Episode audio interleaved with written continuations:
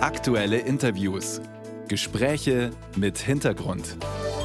Ein Podcast von Bayern 2. Verstopfte Innenstädte und Autobahnen, volle Busse und Bahnen. In der Verkehrspolitik gibt es viel, worüber wir uns alle ärgern. Doch wie läuft eigentlich Verkehrsplanung? Welche Rolle spielen dabei die PKWs? Und was ist dran an dem Vorwurf, dass Verkehrsplanung vor allem für Männer gemacht wird? Katja Diel hat sich in ihrem Buch namens Autokorrektur mit diesen Themen beschäftigt. Frau Diel, Sie sind ja als Bestseller-Autorin wunderbar mit dem Thema vertraut. Ist denn die Verkehrsplanung tatsächlich vornehmlich auf Männer und klassisch männliche Bedürfnisse ausgerichtet? Da äh, sage ich ganz klar ja. Also diese Ausrichtung auf, auf Männer ist natürlich auch ähm, ehrlich gesagt Spiegel unserer gesellschaftlichen Entwicklung. Will heißen, wir Frauen durften ja nicht mal immer wählen, wir durften nicht immer einen Führerschein machen, da brauchten wir in bestimmten Jahrzehnten ja sogar noch die Erlaubnis des Ehemannes und auch arbeiten durften wir noch nicht immer. Und das spiegelt sich natürlich wieder in der Mobilität, weil diese ja nach den Kriegen entstanden ist. Die Städte wurden autozentriert aufgebaut. Autozentriert heißt automatisch auch, das war lange Jahrzehnte die Ernährermobilität, die männlich war, weil der Mann ist zur Arbeit gefahren, hin und zurück sozusagen. Und die Frau hat äh, immer auch, ähm, selbst wenn sie zum Beispiel Teilzeit arbeitet, ähm, unsichtbare Wege, die nicht bezahlt sind, die deswegen auch gar nicht statistisch zu erfassen sind, weil Care Work ist ja leider äh, unbezahlt, Kinder aufziehen wird nicht belohnt in dem Sinne. Will heißen, Frauen haben eher Wegeketten, wo sie verschiedene Dinge miteinander verbinden. Und die männliche Mobilität war klassischerweise sehr autodominiert. Und wie sehen wir das jetzt konkret in einer klassischen deutschen Stadt wie Hamburg oder, also wir freuen uns natürlich auch sehr über ein Beispiel aus Bayern, München zum Beispiel. Haben wir da irgendwie einen verstärkten Fokus auf Ringstraßen oder genau, was, was gibt es da für Beispiele? Äh, ich war gerade in München mit dem Fahrrad und äh, da hatte ich nicht immer einen eigenen Weg. Ich war im Weg, obwohl ich ja auf dem Fahrrad sitzen nicht weniger wert sein sollte als ein Mensch, der mit dem Auto unterwegs ist, fühlte es sich nicht überall in München so an, als wenn wir gleichberechtigt sind. Und das war natürlich dort, wo die Radwege fehlten, wo wir uns als autofahrende und radfahrende Personen etwas teilen. Und da merkt man schon sofort diese Priorisierung auch aufs Auto. Denn es ist wie selbstverständlich, dass es Straßen gibt, auf denen die Autos fahren und die anderen sollen sich bitte dem unterordnen. Und das ist so die Planung, ähm, die halt im Nachkriegsdeutschland entstanden ist. Aber ehrlich gesagt ist der ÖPNV auch nicht besser, weil er geht meistens strahlenförmig von einem ähm, Zentrum wie München aus in die Außenbezirke und es fehlen aber Querverbindungen.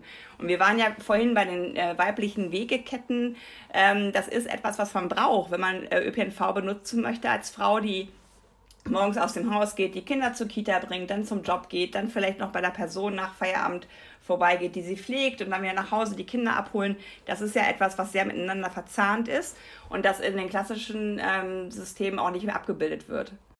Jetzt haben Sie ja viele Interviews und Gespräche geführt mit Verkehrsnutzerinnen und Nutzern für Ihr Buch. Haben Sie da vielleicht auch aus dem Alltag Beispiele? Wie merke ich denn jetzt zum Beispiel als Frau, nehmen wir an, ich muss auf meine Halbtagsstelle, ich muss die Kinder aus der Kita abholen oder vielleicht noch kurz zum Einkaufen, zum Supermarkt. Ähm, oder auch als moderner Mann, wie sich diese Verkehrsplanung auf meinen Alltag auswirkt. Wo bin ich denn benachteiligt?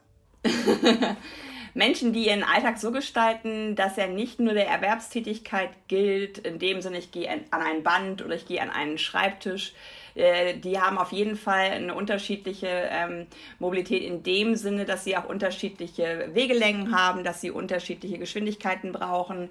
Ähm, ich habe auch kennengelernt durch die Interviews zu meinem Buch, wie unfassbar komplex mittlerweile Familienmobilität ist. Also auch wenn wir ehrlich sind, machen wir durch das Auto auch gepusht ganz schön verrückte Sachen, wie zum Beispiel die Hobbys der Kinder ganz weit außerhalb des eigenen Wohngebietes zu haben. Ich kann das total verstehen, weil der Leistungsdruck vielleicht auch sogar in der Kindheit ja schon beginnt. Das muss auch immer dann der beste Klavierlehrer sein oder die beste Fußballtrainerin. Aber das sorgt halt dafür, dass ich mit Frauen telefoniert habe zum Buch, Interviews geführt habe, die ihr Kind dann zum Training bringen und zwei Stunden am Trainingsplatz im Auto Auto wartend äh, dann das Kind wieder mit zurücknehmen nach Hause. Und das ist natürlich was, ja, wo wir einfach mal genauer hinschauen sollten. Ich glaube, man, man merkt diese, diese ähm, Wegeketten, wenn wir halt halt ähm, schauen, wie unterschiedlich die Rollen auch sind, die Menschen innerhalb eines Tages so haben. Und wenn wir die verbinden innerhalb von einem Tag, wird es manchmal schwierig, wenn ich zum Beispiel mit dem Fahrrad zum Job komme, aber nicht zwei Kinder auf diesem Rad mitnehmen kann und will, weil es, weil es keine Radwege gibt, dann bin ich ja schon gebremst. Dann gehe ich meistens doch wieder aufs Auto, weil die Sicherheit für die Kinder nicht da ist. Ist es eigentlich richtig, dass Verkehrsplanungsausschüsse und auch Ministerien zu männlich besetzt sind? Beziehungsweise ist das immer noch so oder haben Sie da ein Beispiel, ein aktuelles? Wenn wir auf das letzte, die letzten Regierungsmonate von Andreas Scheuer als Bundesverkehrsminister schauen, da hatte er in den ersten drei Führungsriegen keine einzige Frau und männlich-weiblich, äh, also die Parität zu erreichen, äh, das ist ja nur ein, ein Faktor von Diversität. Eigentlich müsste sogar eine Person im Rollstuhl dabei sein, die zum Beispiel auf Barrierefreiheit ganz anders achtet als sozusagen gesunde Personen. Das war auf jeden Fall ein Gremium, was sich bestimmt immer einig war, weil sie sich sehr ähnlich waren. Alles mittelalte weiße Männer, das schöne äh, Schlagwort, die gesund und die autoaffin wahrscheinlich sind.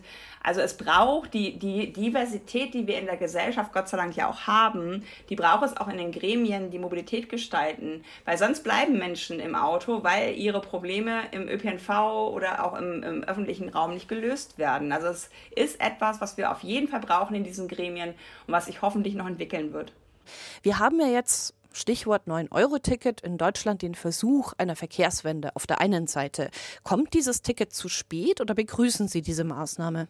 ich bin total begeistert, dass es das gibt weil ich ähm, noch vor zehn Jahren hätte es das nicht gegeben. Also wir merken, an der Ampelkoalition blinkt auch ein grünes Licht, was dafür Sorge trägt, dass nicht nur Menschen mit Auto belohnt wird und was auch mitdenkt, wir wollen ja eigentlich die Mobilität verändern, indem wir aus der Autozentrierung weggehen und das Auto nur noch eins von vielen ist. Es soll ja nicht verschwinden, aber es soll nicht mehr diese hohe Fokusfunktion haben.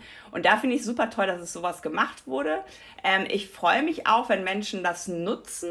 Äh, und es ist ja jetzt schon angesagt worden, es wird nur drei Monate angeboten, danach ist Ende.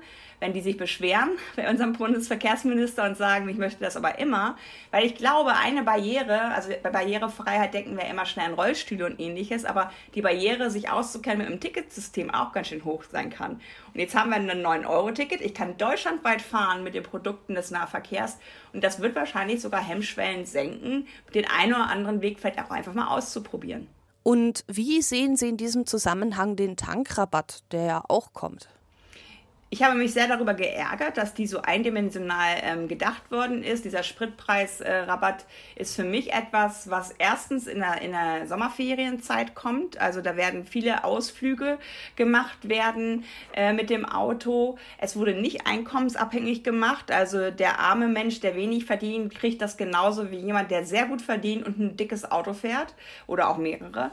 Und es ärgert mich auch, dass er genauso lange läuft wie das 9-Euro-Ticket. Ich hätte mich gefreut, wenn die Maßnahme für den guten ÖPNV äh, länger gelaufen wäre als der eigentliche Spritpreisrabatt, weil dann hätte man vielleicht wirklich noch mal mehr erreicht, als wenn parallel beides läuft. Also Menschen, die jetzt automobil sind und dann noch billiger tanken können, das wird zu Effekten führen, die eher nicht gewünscht sind, denke ich mal, dass sogar noch mehr Wege mit dem Auto gemacht werden.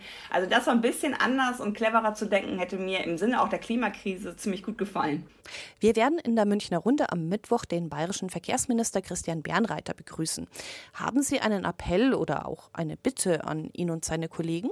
Ich würde gerne den Verkehrsministern und Verkehrsministerinnen und auch Herrn Volker Wissing mal ähm, sagen, wendet euch den Menschen zu.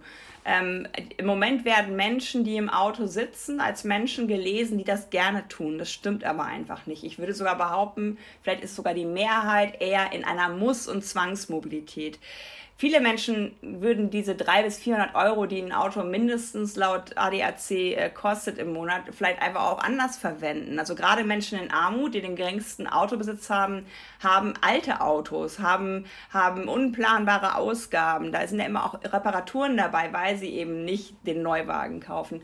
Also da einfach mal gerade die Menschen äh, in der Politik, die immer sagen, die Krankenpflegerin muss immer noch zur Arbeit kommen und der Feuerwehrmann und wie auch immer, die mal fragen, ist das denn wirklich schön? Schön, dass du so aufs Auto angewiesen bist? Ist es denn schön, dass du in Armut lebend immer noch das Auto bezahlen musst und keine Alternativen hast? Also da auch mal auf Gruppen zugehen, die immer so ein bisschen als Ausrede genutzt werden, nichts zu tun und stattdessen mal zu schauen, vielleicht habe ich da auch ein falsches Bild und habe mit diesen Menschen mich noch gar nicht unterhalten und werde das mal tun. Mehr zum Thema Verkehr, 9-Euro-Ticket und Tankrabatt gibt es am Mittwoch, 1. Juni um 20.15 Uhr in der Münchner Runde im BR Fernsehen und bei br24.de sowie im Anschluss in der BR Mediathek.